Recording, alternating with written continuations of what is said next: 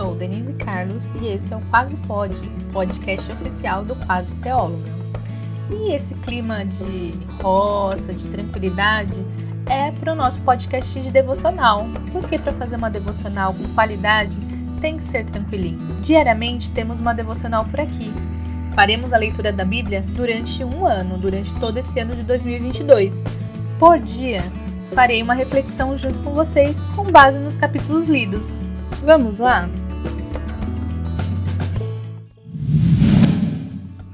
Devocional 004, Gênesis 10, 11 e 12. Será que a mentira vale a pena? Os versículos que quero destacar são Gênesis 12, do 10 ao 18. Importante ressaltar aqui que Abraão ainda não tinha tido seu nome trocado e nem Sara, então na leitura você ouvirá Abrão e Sarai. Vamos à leitura? Naquele tempo, uma fome terrível atingiu a terra de Canaã, e Abrão foi obrigado a descer ao Egito, onde viveu como estrangeiro. Aproximando-se da fronteira do Egito, Abrão disse a Sarai, sua mulher: Você é muito bonita. Quando os egípcios a virem, dirão: É mulher dele, vamos matá-la para ficar com ela. Diga, portanto, que é minha irmã. Eles pouparão minha vida e por sua causa me tratarão bem.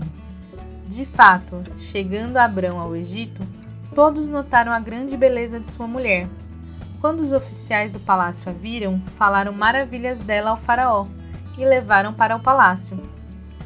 Por causa de Sarai, o faraó deu muitos presentes a Abrão: ovelhas, bois, jumentos e jumentas, servos e servas e camelos. Mas por causa de Sarai, mulher de Abrão, o Senhor enviou pragas terríveis sobre o faraó e sobre os membros de sua casa. Por isso, faraó mandou chamar Abrão e disse: O que você fez comigo? Por que você não me disse que ela era sua mulher? Abrão convence Sarai a mentir e dizer que é sua irmã e não sua esposa. Uma leitura rápida nos faz achar que mentir vale a pena, já que Abrão recebeu bens do rei e nem conseguimos pensar no que está acontecendo com aquela mulher levada para ser mulher do rei, estar afastada de seu marido, tendo que conviver com o perigo iminente de violação de seu matrimônio, todos os medos, costumes novos e por aí vai. A consequência?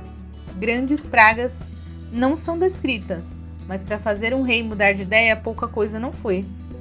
A mentira nunca compensará. Aquele que pensa que com uma mentira está poupando alguém ou fazendo bem, em breve colherá a plantação.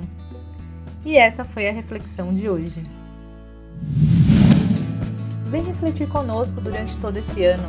Segue o Quase Pode, se inscreve no Quase Teóloga no YouTube e me segue no Instagram, arroba Quase.